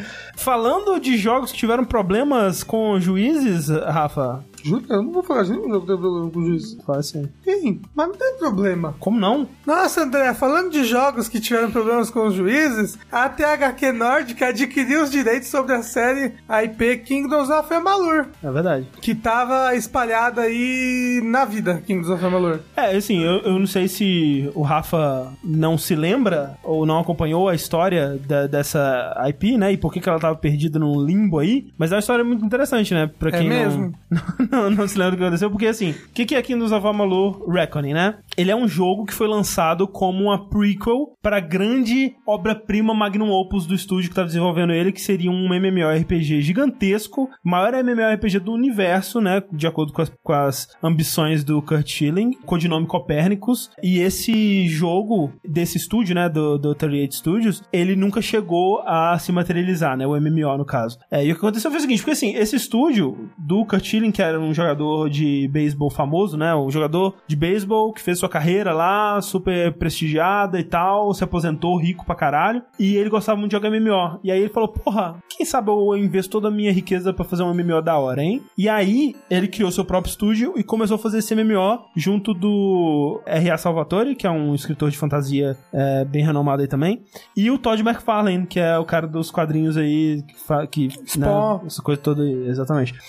E aí eles passaram anos trabalhando no que seria esse MMO. Dizem por aí que o R.A. Salvatore ele escreveu 10 mil anos de história pra esse mundo, né? Escreveu livros e mais livros de, de lore pro mundo de Kingdoms of Amalur. E aí, durante esse processo, eles foram procurar novos investimentos, né? Pra continuar o desenvolvimento desse jogo tão ambicioso. E eles conseguiram um empréstimo do governo de Rhode Island. Tipo assim, né? O, o governo tava investindo pra trazer mais empresas pra Rhode Island, porque, né? Vai ia, é, fomentar empregos e, né? Gerar comércio lá, essa coisa toda, né? Trazendo mais, mais negócios pra, pro estado deles. E aí a empresa se mudou pra Rhode Island, pegou esse empréstimo de 75 milhões de dólares pra ir pagando, né? Aos pouquinhos em prestações ao longo do, do, do tempo ali. Só que aí quando começou a chegar a hora de, de pagar essas prestações, o cara começou a dar cheque sem fundo, começou a pagar metade, e aí a outra metade vinha de um cheque que ninguém sabia de quem que era. Veio, começou a acontecer umas coisas esquisitas assim, não tava conseguindo pagar, até que o estúdio decretou falência, e aí rolou todo um processo judicial pra ver o que que aconteceu, de onde que eles enfiaram esse dinheiro, se tava rolando lavagem de dinheiro, se tava rolando alguma coisa ilegal lá e tal. O Kurt Schilling, né, que é- ele falou que foi só questão de que eles não souberam administrar o dinheiro mesmo e gastaram tudo, torraram 75 milhões de dólares, mais 50 milhões de dólares da fortuna pessoal dele. Ele ficou Caramba! sem um puto de dinheiro, todo o dinheiro que ele juntou na vida, ele gastou nessa parada, saiu com uma mão na frente e outra atrás. Por muitos anos ele continuou sendo investigado. As propriedades elas ficaram meio que em leilão assim, né, Pra ver quem que pegava, quem que não pegava e tal. Eu não sei exatamente com quem que é, ficou a, a IP do Kingdoms of Amalur no final das contas, mas acabou que ninguém conseguiu comprovar que tava rolando algo- nada de criminoso no, na Teoria Studios, era mais incompetência mesmo, e encerrou-se por aí, e agora a THQ Nordic comprou essa IP. Foi Que, basicamente muito isso. obrigado, não sabia dessa história toda. É maravilhoso. Nossa, foi uma parada de anos que sempre que acontecia uma vírgula nova no processo tinha site de notícias falando sobre. É verdade. Inclusive no Vértice. Olha aí. Não gosto desse tal de vértice, não É acompanhava. verdade. É. ah, então, Muito- muito- eu- na verdade, eu não assisti os vértices ao vivo porque eu tava estudando. olha aí. Um menino estudioso. Tava na Tava faculdade. aprendendo a administrar seu dinheiro, ao contrário do Kurt Schilling, que não Quem sabe. dera. Cuide bem dos seus 50 milhões de dólares, Rafa. Vou cuidar bem dos meus 50 milhões de dólares. Mas quem espera que cuide bem também da, da IP Kingdoms of Amalur é a THQ, que a- adquiriu o direito sobre, especificamente, o Reckoning. É, eu, eu acho que é sei, sobre a por quê? IP toda. É, porque dentro do Kingdoms of Amalur, né, tem todo... Do Reckoning, que foi o jogo que lançou, Sim. tem toda uma lore, tem todo um que ali por trás. Não sei Exato. se você adquiriu os 50 livros que o moço escreveu. É, mas eu, assim, eu espero que sim, porque senão não faz muito sentido. É. eles adquiriram só o jogo específico, né, e não o universo, que o universo é que é o mais interessante, sabe? Tipo, tem essa lore toda e É, tal. mas às vezes com um jogo específico eles podem lançar um remaster e aí eles mesmo criam em cima daquilo depois, entendeu? Mas o jogo não foi um sucesso comercial. É, O jogo, ele, ele foi razoavelmente bem recebido, assim, mas... é, mas ele foi mais, mais bem recebido de crítica do que de público, né, inclusive. Sim. É, eu não gostei muito, não. Eu acho, é, é, pra, pra um cara que escreveu 10 mil, 10 mil anos de história sobre o mundo, é um mundo meio genérico, assim, eu achei. É, um pouquinho. Mas o problema, Sushi, é que apesar dos pesares, talvez a, a, a THQ não consiga relançar o Kingdoms of Amalur. Porque, a- aparentemente, os direitos de publicação do jogo são da EA. Então, é, eles, eles só têm o direito de desenvolver o jogo, não de publicar. Então, se eles querem lançar o jogo, eles vão ter que entrar em, em num acordo com a EA, alguma Isso. coisa assim, né? Ou seja, você pode fazer o jogo, mas lançar você não pode. Exato. Porque quem pode lançar o jogo é só a publisher. É uma loucura o mundo dos videogames, gente. Seria. Olha, eu não sei se eles já sabiam disso quando compraram. Mas se eles compraram e descobriram isso depois, eles devem ter ficado tão putos. Seria cara. muito bom, cara.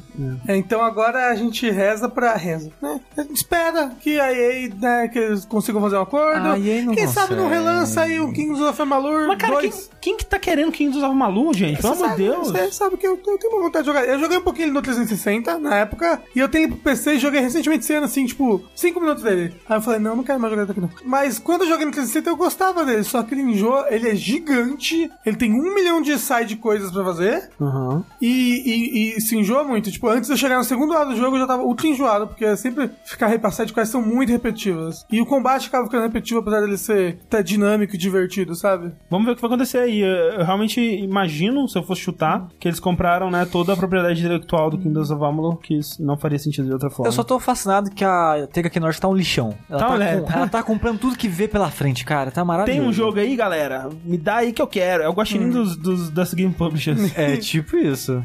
Falando, Sushi, em universos de jogos que são ricos, Vamos falar de um que não é tão rico assim. Mentira, ele é bem rico. Só, só o autor que eu não sei se é muito rico. é, o autor vai ficar rico agora. Ah, e Porque agora ele vai receber mais dinheiro que recebeu do jogo. Exato. Porque no caso a gente tá falando do Andrei Sapkowski. Esse daí. Ah, como é que fala mesmo? Andrei Sapkowski? Eu não, eu não sei eu pronunciar. acho que é do- isso mesmo. Mas é que a, os pais dele, quando foi falar pro, pro, pro cara, espirrou no meio. né? É, tava gripado. Exato. Que é o autor da série The Witcher, da série de livros. Porque agora vai ter a série da Netflix baseada na série de livros The Witcher. É verdade. Que não tem nada a ver com o jogo, porque o jogo se passa depois dos livros, a série vai se passar durante os livros. É, a gente não sabe exato qual momento dos livros, mas durante os livros. É, mas o que a gente sabe é que já escolheram quem vai ser o bruxeiro, André. Quem que vai ser o bruxeiro? É Henry Cavill, o bonitão do super-homem. Que tava muito bem, inclusive, no é, Missão Impossível, dando muitas porradas, assim, não como ator, porque ele não é, mas um bom homem. Mas né? é isso que eu ia falar, porque ele é muito bonito, mas ele não é um bom ator. E o Witcher, Mas- ele não é nem bonito. Mas, mas vai ver que agora é a chance dele se provar um bom ator. Que ele não teve chance de se provar no Missão Impossível no Super-Homem, mas ganhar. agora que ele vai ser um bom ator. Porra, o Witcher, ele não é uma pessoa que tem problemas com sentimentos Ele e não expressa expressões. emoções. Ó. Porra, pronto, porra, é por isso que escolheram É ele. que nem a menina do Crepúsculo. Sabe o que é engraçado? Que quando, há uns meses atrás, né, ele deu uma entrevista, acho que pra IGN, e aí o cara tava falando, ah, o que, que você joga e tal. Aí ele falou, ah, eu jogo The Witcher 3, eu já rejoguei umas três vezes e tal, e eu li os livros, os livros são maravilhosos e tal. Aí o cara, você, que tal, você gostaria de, de interpretar o Geralt na, na série da Netflix aí e tal? Aí ele, porra, seria o papel dos sonhos, né, que legal, uhul, e tal. Só que aí depois descobriu que ele já tava em contato com o pessoal da série, já tinha sido escolhido como ator há bem mais tempo. Nunca leu os livros. Então, então ele tava jogando verde. Mas eu acho que ele gosta realmente. Ele, pelas informações que ele tava dando ali na entrevista, leva a entender que ele sabe o- pelo menos um pouco do que, que ele tá falando ali. Então, o problema. Assim, e aí a gente entra num negócio, né? Que a gente vai falar do que tá rolando com a atriz da, da Siri também, né? Que a internet tá em polvo rosa, né? É, sobre a atriz possível atriz da Siri, que na verdade aparentemente já foi desmentido isso, mas por um tempo estavam considerando, né, surgiu aí uma, uma casting call, né, uma chamada para atores para a personagem da Siri, que tava pedindo uma pessoa de uma minoria étnica, né, que geralmente significa uma pessoa negra ou asiática e tal. E aí a internet, o que? Siri negra, vocês estão louco? Ah, mas Geralt bonito pode, né? Quer fidelidade com o livro, mas Geralt bonito pode. Quem- Geralt que. Ah, não. Ah, porque o livro ele se passa no universo celta, no universo eslavo. Ah, mas ator britânico com descendência irlandesa pode, né, seu filho da puta? É, é maquiagem. Vou botar a maquiagem É do verdade, Cavill, aí põe. um, um bigode de CG por cima dele. Deixa ele feio. E, Cara, eu- olha só, é a pro, cara, ninguém falou nada quando foi o Henry Cavill. Quer dizer, algumas pessoas falaram, ah, mau ator, não sei o que lá. Mas- Mas, mas, né- ninguém falou, porra, esse cara aí não tá representando a etnia do país do Witcher. Ninguém falou essa porra, velho. Cara, e aí depois, não, mas não é- veja bem, não é racismo. Não é racismo, não, galera. Falaram o contrário, que é racismo contra brancos. É, exato. Oh, não, Quando a racismo pessoa usa esse argumento, né? branco.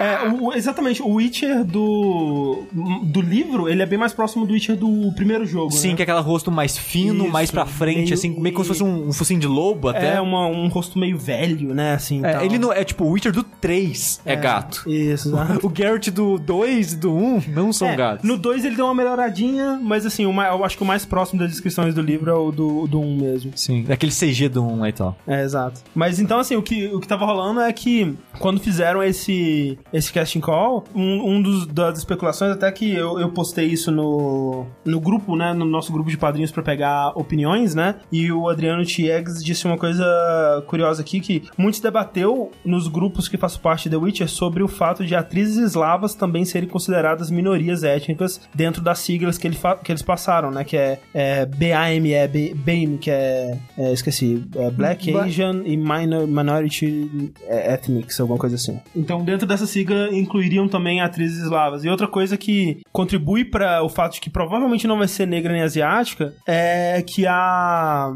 a showrunner, né, que tava falando sobre isso no Twitter e tal, ela disse por conta própria que ela quer ser bem fiel ao que é dito nos livros e a descrição dos livros diz que a, a Siri tem pele clara e tal, que também não, não anularia uma atriz asiática, por exemplo, né? Mas eu não sei realmente até que ponto chega a, o tipo de descrição que tem da Siri no, no- nos livros, mas é, eu acho que a, o- a imagem que a, maioria das pessoas tem é mais parecida com a do, a do jogo, né? Então, a- com os comentários da showrunner e essas outras especulações de uma, uma nova casting call que surgiu depois disso por aí no- nos Reddits da vida, meio que tá quase certo que a internet não vai ter que se queimar de, de ser tão racista. Pelo menos não, Não, dessa a, a vez. internet não consegue. Não consegue. Não consegue. Quando- Não tinha nem falado nada direito. Foi a partir de uma especulação, o pessoal já tava É. explodindo o si no Twitter. Eu, no eu me Twitter. pergunto se fosse um menino. Tipo, ah, vamos mudar a história aqui. Vamos brincar com ela. Vai ser um menino, só Vai que ser o Ciro. Só que vai ser, sei lá, um menino branco qualquer. Será que as pessoas iam tretar tanto? Não. Eu acho que menos. Ia, Não. iam tretar um pouquinho, mas, nossa, do jeito que tretaram aqui, cara. Parecia que você tava ofendendo as, todas as gerações da família dessas pessoas, cara.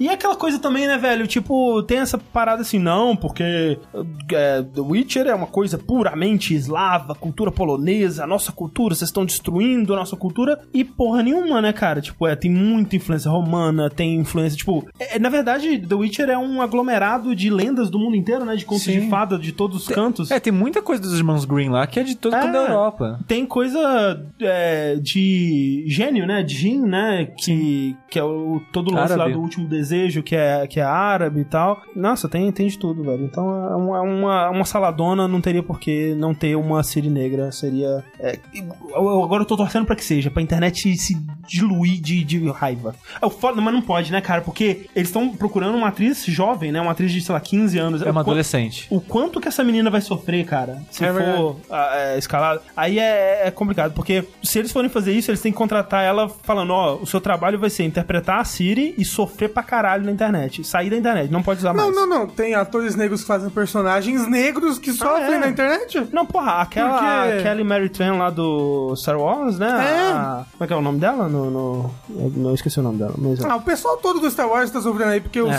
fãs de Star Wars, né, acham que, que né, o Star Essa Wars bom mesmo é o 4, 5, 6, né? Próxima notícia, Rafa. Falando de coisa que deu errada. Falando de coisas que deu errado, eu vou falar do Nintendo Switch Online. Eu vou falar rapidamente aqui de uma história que aconteceu pela internet, através da internet, que deu errado. E também deu certo, mas deu errado. Que foi o seguinte: todo mundo sabe que lançou recentemente o jogo do Menino Aranha. Isso. Um jogo muito gostoso, muito delicioso. E um jogo que tem Manhattan aí toda pra você explorar. E quando o jogo tava em desenvolvimento, um moço pediu pra um funcionário, né, da Insomniac, É, tweetou pra um cara tweetou lá. pra um cara lá, falando: Olha, Ou seria pra uma moça, eu acho que foi uma moça. é, A ah, dire- acho que é, é, é, foi uma moça. É. Olha, seria legal se vocês me ajudassem a fazer uma proposta, né? Porque eu e minha namorada, a gente sempre teve esse negócio de fazer uma proposta de casamento, É um pedido de um casamento. pedido de casamento diferente, né? Tans. Então vocês podiam me ajudar a fazer um pedido dentro do jogo, né? Botem em algum lugar, assim, um easter egg. E isso acabou se tornando, de acordo com muitos sites, aí, o easter egg mais triste da história. Quando você ouve essa primeira história, você pensa, tadinho do rapaz. Ah, mas sempre, sempre a pessoa se vende como vítima. Mas não é Porque por quê? não, porque Porque aconteceu o que com o rapaz. aconteceu? Rapaz, a. é é Insomniac. A Insomniac botou no jogo, num, num letreiro assim de filme, sabe? Como se vai- tivesse o filme. Mad, você casa comigo? Isso. E aí, o que acontece é que semanas antes do jogo lançar, o casal se separou permanentemente, sem chance de voltar, definitivo. Agora vai e. Agora não vai, né? Agora não vai. Isso. E acabou que, né, que esse easter egg aí foi uma. uma- Não, não serviu pra nada. Não serviu pra nada. Na verdade, serviu sim. Não, é, outro casal Então, não usou, é, né? Um outro casal, Que a- que a moça cuja também mulher chamava. também chamava Mad, o moço usou esse easter egg aí pra pedir ela em casamento. E Ela aceitou. E ela aceitou. É, e aí ó, o desfecho dessa história aí é que, de acordo com o cara, a namorada dele largou ele pra ficar com o irmão dele. Isso, mas esse é do lado da história dele. Até que a gente viu o lado da história dela Uhum. e ela disse que sequer tá ficando com o irmão. Eles só são amigos. E que se tivesse ficado com o irmão também, foda-se, sabe? Tem que ficar mesmo. É, depois que você ouviu Linha Quente, até a mãe tá entrando no jogo. A, a sogra. Nossa, sogra, não peguem sua sogra. Não, e assim, cara, é, é assim, os, os caras terminaram, né? Relacionamentos terminam, ele, de acordo com o lado dela, pisou na bola pra caralho, talvez do lado dele ele não tenha pisado tanto na bola, provavelmente a verdade tá no meio aí, né? É, ela disse que ele pisou na bola também. Exato. Exato. Que ela, depois que ela falou no relacionamento, ela tá, ele tava virando mais mãe dele do, Exato, é. que, do que mulher, né?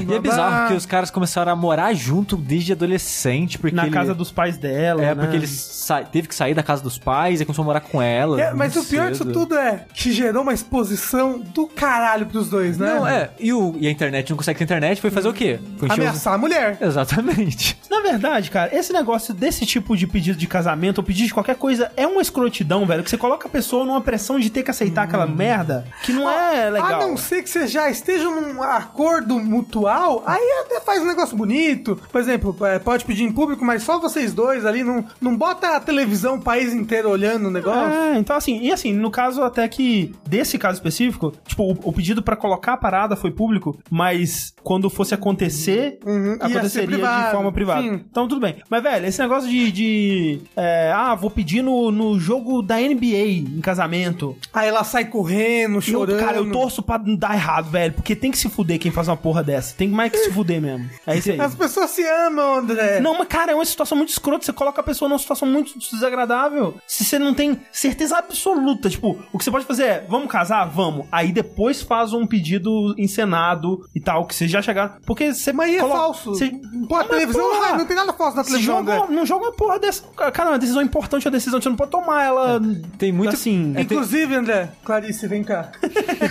Chegou a hora. Tem muito. Tem muito caso de pessoa que aceita na hora, porque tá em público. É. Aí, tipo, a câmera vira, ó, só queria dizer que eu nunca topei, não. Só falei, só falei sim pra você não ficar feio ali a situação e tal. É. Mas tchau, vou seguir minha vida aí. Falou.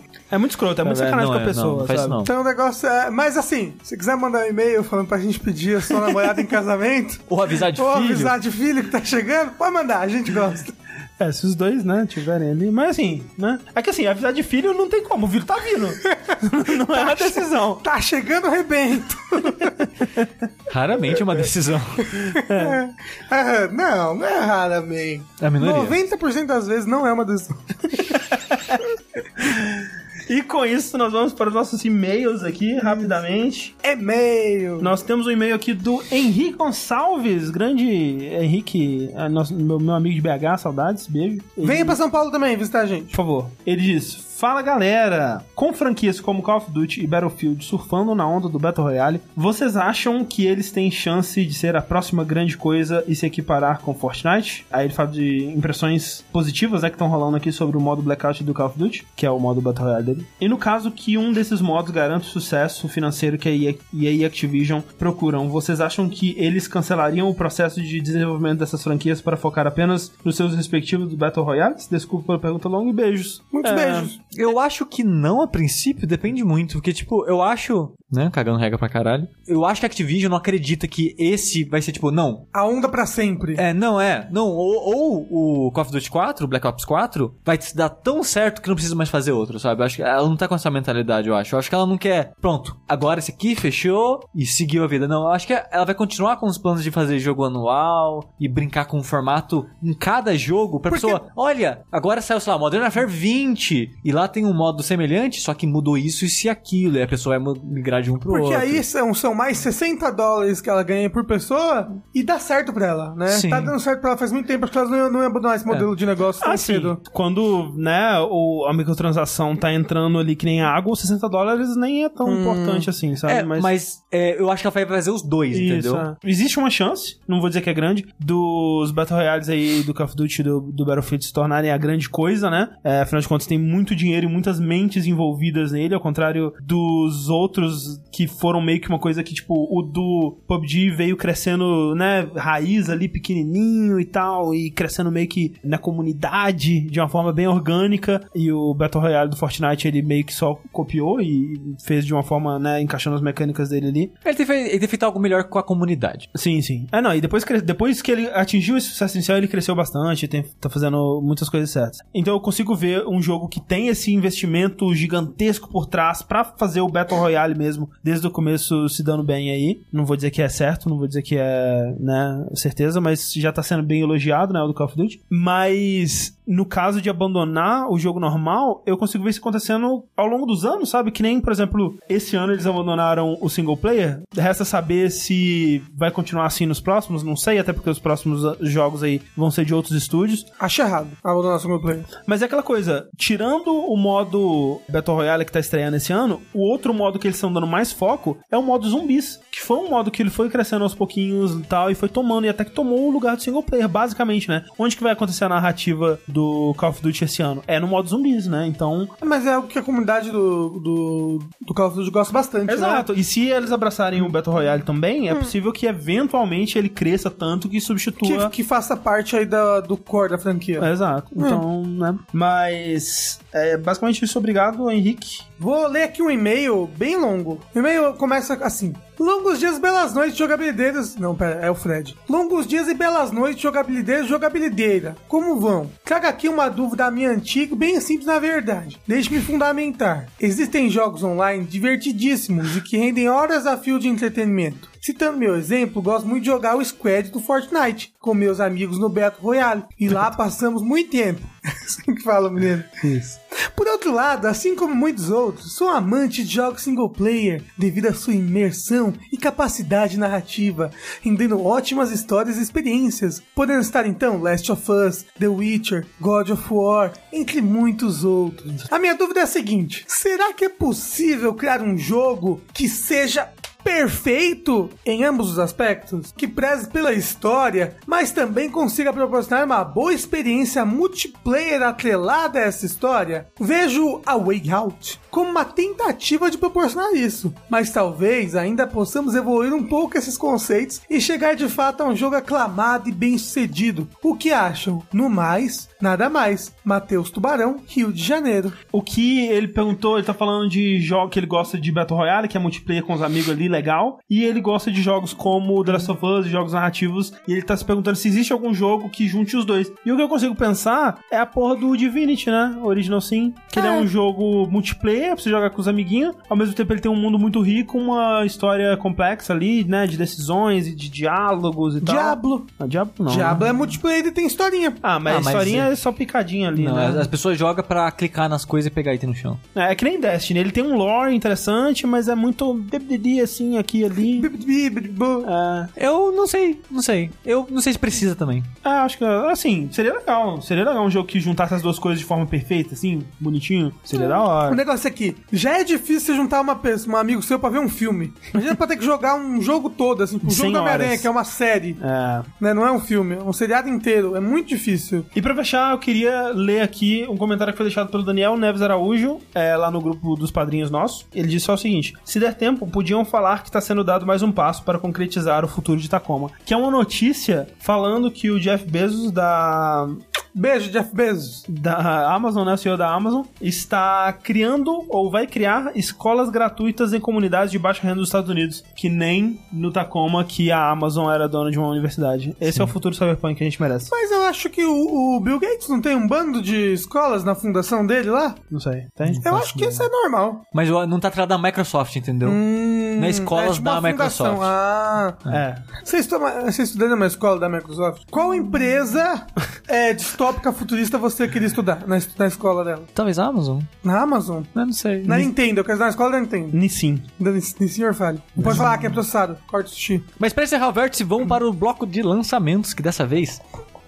Dessa vez eu separei. Agora, achei que ia ser bom. Não É, Não, não, não tem muita coisa. Sim, tem jogos que eu quero bastante jogar. Na verdade, um. Mas tem jogos. mas é um jogo. E começa, coincidentemente, com um jogo que eu quero jogar. Dia 18 de setembro pra PC. Por enquanto só PC, eventualmente vai ser em outras plataformas, mas não tem data ainda. The Bard's Tale 4, dois pontos, Barrels Deep. As pessoas nunca entendem o que eu falo, né? Então, ó, The Bard's Tale é o conto do bardo. Quatro. Número 4. É aquela música do Blind Guardian? Tipo isso, só que é Bard Song. Ok. Esse é o primeiro jogo da franquia Zelda começando 4 ou existem realmente outros três? Porra, existe, é um jogo clássico, uma série Ah. clássica. Caralho, Rafa, que pergunta é essa? É marketing, né? As pessoas gostam de inventar. Vai estudar na escola da Microsoft, é isso que dá. Ó, você podia ter virado o jogo dizendo Vigilante 8 tem 7 jogos antes? Que jogo é esse? Foda-se. Bard's Tale é uma série de RPG clássica, clássica, de um milhão de anos atrás, os três primeiros, e a série ela morreu desde então. E a In Exile, que é o estúdio que ressuscitou a é, Wasteland, né? Aquele RPG. Isso. Que é antigo também, é antes do Fallout, tanto que ele foi Fallout inspirado pelo Wasteland. É, esse In Exile é uma, é é uma equipe que ela tem vários desenvolvedores dessa época de jogos de RPG antigo, dos anos 80 e tal. E eles trouxeram de volta o Bard's Tale e eu tô muito animado pra ele porque ele me lembra Green Rock. Eu sabia. Ele é, ele é diferente, mas ele me cutuca em momento, em, em aspectos semelhantes, assim, que ele tem. Porque, assim, Mo- Mostra pra mim nesse bonequinho onde é que ele te cutucou, Sushi. é, no coração. Porque o Legend of Green Rock é um, ele é um jogo em primeira pessoa, o tempo todo, em tempo real, com combate em tempo real. Ele é grid, né? Seu personagem de quadradinho em quadradinho, mas em tempo real. Então ele é muito foco em exploração. É um RPG com foco em exploração e tal. O Bard's Tale, ele é um RPG em primeira pessoa, com bastante foco em exploração, mas o combate é em turno, numa pegada, sei lá, Etrian Odyssey, Dragon Quest bem antigo, porque o seu grupo ele vai ter, eu acho que 4 a 6 personagens, ou não sei se vai ser sempre 4, mas de qualquer forma, o seu lado dos seus personagens é em primeira pessoa, né? Você não vê eles durante a batalha. Tem tipo 8 slots. E no lado dos inimigos também tem 8 slots. E ataques acertam espaços específicos, tipo jogo de tático. Ah, vai acertar uma cruzinha, vai acertar um quadrado. Então, tem isso, né? O combate não é em tempo real e tal. Mas me parece interessante as coisas que eles estão fazendo pra esse combate funcionar, as dinâmicas dos ataques, dos quadradinhos que acertam e como os inimigos funcionam e tal. Então eu tô bem interessado nesse jogo. E até fui ver, tipo, nossa, vamos ver o Bartei 1, 2, 3. E é muito difícil, porque é aquele jogo que. O jogo mesmo acontece numa telinha. Uma telinha no meio da Que é telona. tipo, É. fecha seu punho. É basicamente. A- o monitor vai ter uma janelinha desse tamanho que é o jogo acontecendo, o resto é só texto descrevendo as O coisas. bom é que se tiver um monitor de 10 polegadas, a tela fica maior, então. Ah, eles fizeram, é engraçado que eles fizeram um remaster do 1 e do 2 e do 3, com gráficos melhorzinhos, mas mantendo essa proporção, né, de bastante texto, com um pouquinho da dungeon ali só no cantinho e tal. E a ideia do jogo é que esse texto gigante que tá acontecendo, explicando tudo, é o bardo contando o conto, né? Parece interessante a história, eu comprei, eu comprei, eu acho. Eu acho que eu comprei, porque tava em promoção na- no GOG por, tipo, sei lá, 3 reais, não sei. E eu tô curioso pra experimentar os antigos, mas na semana que vem já saiu 4, que eu tô bem animado pra jogar. O pessoal recomenda pra você aí Might and Magic também, pra jogar. Eu tentei jogar o 10, não me pegou. Aí eu tentei jogar. É que é foda, que eu gosto desse tipo de jogo, tipo Dungeon Crawler antigo em primeira pessoa. Tentei jogar Might and Magic antigo, tipo 1, 2, 3. Acho que é o 1, 4. Sei lá. Eu lembro, eu, tipo, tem um, tem um ouvinte nosso, eu acho que foi o Armaderic? É possível. Eu acho que foi ele que me indicou vários desses tipos, né? E é- são antigos demais, são travados. É, é complicado. É difícil. É difícil. O Tentei problema, jogar. o problema de jogo antigo é que ele é antigo. É, tentei jogar, tentei jogar Wizardry, tentei jogar vários dessa pegada e não Última, nunca consegui. foi, né? Aí, Primeira. eu, go- eu gosto do Legend of Green Rock porque ele pega aquelas ideias e deixa mais moderna, mais palatável, bonita e tal. Mas não é por isso que eu quero jogar isso também. Continua na lista de lançamento, sai dia 18 de setembro também pra PS4, Switch e Sony, Scribblenauts Mega Pack. Todos os Scribblenauts, num jogo só. Na verdade, não. É só o Scribblenauts Unlimited e o da DC. Ah, ok. São só dois. Que parece que já tem um outro pack com outros jogos. Esse é um, só um, um segundo pack com mais jogos. Eu nunca joguei nenhum, não me interesso, mas eu coloquei aqui porque tem bastante gosta. É, é legal. É. É. um bom jogo de puzzle. E a, a ideia dele de você escrever qualquer coisa e aparecer é bem interessante. Dia 18 de setembro pra Switch, Undertale. Olha só. Lembra quando o Undertale era legal? Ainda é. Ainda é. Ainda é o. Undertale é um excelente jogo. Eu cansei um pouquinho. Não, mas o problema são as pessoas. Não, eu, não- eu nem digo que o fã é chato, é que fã é foi chato. tão falado que deu meio uma saturada assim. Não, eu tô de boa, assim, a, que- a fanbase, que, que a da- fanbase satura. foi tão falado que É, eu não tô dizendo que o jogo é ruim, eu só tô dizendo que eu tô de boa, sabe? Não, assim, eu, eu, eu jogaria de novo no joga- Switch. não, eu jogaria de novo no PS4. Ah, é porque continuar, ué. Mas já tem. Não, então, eu só não comprei, eu jogaria. eu compraria ele físico pro Switch só pra ter, porque merece. Então, é, eu merece. gostaria, eu gostaria de ter aquela versãozinha do Fangamer bonitinha. Uhum, eu É legal. gostaria. Sim. Dia 18 de setembro pra PS4 e dia 21 de setembro pro Sony. É o mesmo jogo, com datas diferentes pros dois consoles. Anodyne. É um jogo antigaço, sei lá, 2000. Como é que escreve? É N-A-O-D-Y-N-E. Ano? N-A-O? Sim, ano. Ah, Nao? A-N-O, ele quis dizer. Você falou N-A-O? A-N-O. Dislexia na hora de, Ai, de soletrar. Eu tava olhando e eu falei na ordem errada. Parabéns pra mim. ah, An- Anodyne. Sim, Anodyne. Anodyne. Não sei se vocês jogaram, se vocês lembram. Não. É um jogo na pegada de Zelda, só que sem combate, só com puzzle. Tipo aquela parada vista de cima, com dungeons e tal, só que focado em puzzles, não em combate. Antigo, de, sei lá, 2009? 8? Não sei. Um jogo indie bem antigo que fez muito sucesso na época. Hum. É, ele tá saindo agora, é, porte dele pra consoles modernos, vai sair pro Switch também, se não me engano, acho que já foi anunciado, porque anunciaram dois. Então é isso. Eu, eu nem achei ele tão bom assim, mas ele fez muito sucesso na época, então coloquei aqui pra. Vai que a pessoa gostava muito e quer rejogar. Até há motivo pra pessoa coisar. Yeah. Anodyne, A-N-O. N- N-A-O. N-O. Também temos é, The Gardens Between, dia Ah. 20 de setembro pra PC, PS4 e Switch. É, a gente jogou um demo desse no Big, é bonitinho, é legalzinho. É aquele jogo, talvez você lembre do trailer dele da E3, que é, é um menino e uma menina, e eles vão. É, é tipo Pandemonium, assim, que é um, é um mundo em espiral circular, só que a câmera vai se ori- auto-orientando, assim, o mundo que vai girando, na verdade. E você vai subir no mundo e aí tem que resolver uns puzzles que envolvem voltar no tempo e essa coisa toda, assim. Então. Mas é. Não era sempre assim, né? Não, mas tinha isso. Eu acho que era. Tinha é. umas partes que É. tinha isso, mas não, Sim, não era tinha. isso. Tá, tá, tá. Mas então, Você eu- sabe- esse jogo sabe- inteiro não é assim também, não. Mas você sabe o que, que ele tá mais? Ele tá mais pra um Captain Toad, assim. Será? É, e você tem tipo uma maquete assim e ela roda. É, pode ser. Não sei. Eu não sei se o Captain Toad é um bom exemplo. É. O exemplo do André, ele descreve melhor o feeling, mas o jogo não é, não é isso, Isso, não é é- pandemônio. Ele não é um jogo de plataforma, eu diria. Ele é um jogo de puzzle. Ele é, ó, se Pandemonium e Monument Valley tivessem um filho, seria esse jogo aí. Como é que chama? O, o, o moço ele, ele fez uma pergunta muito interessante, ele, muito pertinente. Alguém pega a referência de Pandemônio em 2018? Eu espero não. que sim. Eu espero que sim. Ninguém lembra mais de Pandemônio. E nem era bom. Ah, eu gostava. É porque que tinha, né? É. É, olha só, o chat me corrigiu, eu tô conferindo agora aqui. Anodyne de 2013, o que não faz sentido, porque eu acho que eu joguei nessa época e eu tenho quase certeza que essa época já era antigo. Mas de qualquer forma, eu joguei de 2013, já tá antigo assim. Não sei. 2013 é antigo, faz 5 anos. A matemática. Mas ó, de novo, The Gardens Between. Between. Os jardins entre as coisas. Os Entre as jardins coisas. no meio. Exatamente. E pra fechar a lista de lançamentos, dia 20 de setembro, sai pra PC Crosscode. Não sei se vocês ouviram falar disso daí. Algumas pessoas do nosso público me indicou esse jogo e eu não cheguei a jogar ele. Ele tava em Early Access no caso, ele tá saindo, né, finalmente agora. Ele é meio que um Zelda, porque ele é visão top-down, só que ele é bizarro, porque ele, na verdade, ele lembra mais, sei lá, Final Fantasy VI. Pensa no Final Fantasy VI, aquela visão de cima e tal. Só que ele tem combate em tempo real, tipo um Zelda. Parece interessante. Não sei se você gosta dessas coisas aí, tem essas coisas aí pra você. Você gosta dessas coisas de videogame? Esse jogo aí. Eu não gosto dessas coisas, não. E é isso. Com a total morte do apreço pelos videogames, a gente encerra mais um vértice. Ninguém mandou tirar nota, agora eu não gosto mais de nada. Não É, gosto de nada. não tem Como é nota? que eu vou saber que se eu gosto de alguma Você coisa? não se colocou nota o quê? 0 de 10. 0 de 10. Esse foi a nota que eu dou para esse podcast, 0 de 10. É, quem sabe o próximo podcast seja uma nota mais alta. A minha nota é cross de 10. Eu sou o André Campos Eu sou o Dorothy. Eu sou o Rafael Kina. e até a próxima. Até mais. Tchau. Tchau, tchau.